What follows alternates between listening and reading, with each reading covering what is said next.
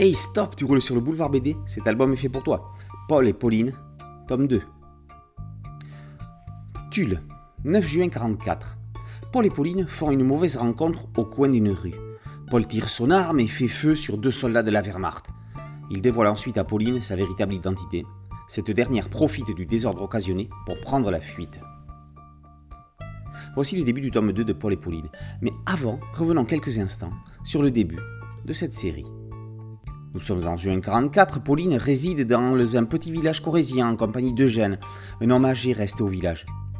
Cette vie tranquille est brisée par le passage d'un véhicule occupé par des officiers allemands qui n'hésitent aucunement à exécuter Eugène. Assistant à distance à cet acte barbare, la petite décide de quitter le village pour partir à la recherche de ses parents, employés par les nazis sur la construction du mur de l'Atlantique. Elle emporte ses affaires sur une chaise roulante. Dans sa fuite, elle rencontre Paul, un petit vieux blessé qu'elle va soigner et prendre sous sa protection. Elle embarque ce dernier sur la chaise roulante, continuant avec lui sa progression vers la mer. Mais Pauline peut-elle faire confiance à tout le monde? Arrivés à Tulle, nos deux voyageurs découvrent une ville occupée par les Allemands qui n'ont pas hésité à effectuer une répression cruelle sur les habitants. Au coin d'une rue, ils rencontrent deux soldats nazis qui reconnaissent en Paul un de leurs lieutenants. Paul sort son revolver et tire sur ces derniers.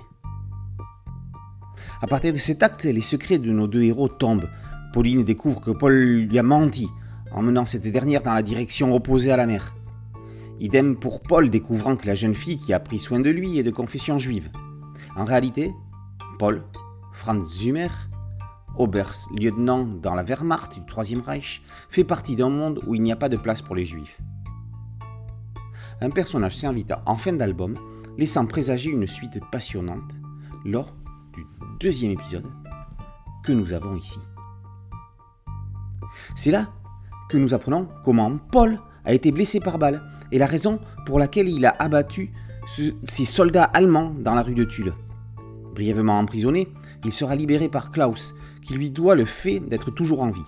Pour sa part, Pauline trouve refuge au centre du soleil, une maison nichée dans les montagnes du Cantal, retirée de la route principale, accueillant les orphelins de guerre.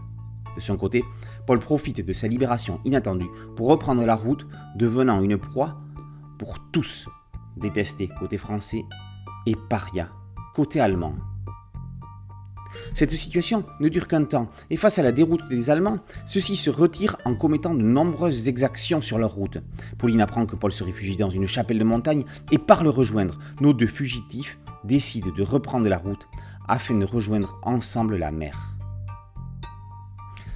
Ashtonton base son scénario sur une histoire ayant eu lieu le 9 juin 1944 dans la ville de Tulle, 17 000 habitants l'exécution d'une partie de la population locale, 99 pendus et 200 déportés, victimes de la barbarie nazie.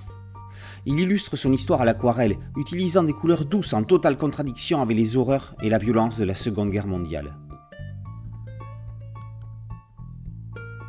Cette rencontre entre ce vieil homme regrettant les choix effectués dans son passé et cette jeune fille aux portes de l'adolescence est une histoire à ne pas manquer. Paul et Pauline, par H. Tonton, est un diptyque paru aux éditions Kenes. Merci à mon ami Alain Aubruge pour cette chronique. Boulevard BD, c'était un site dédié, un podcast audio et une chaîne YouTube. Alors, il faut liker, il faut partager et il faut s'abonner. A très bientôt sur Boulevard BD. Ciao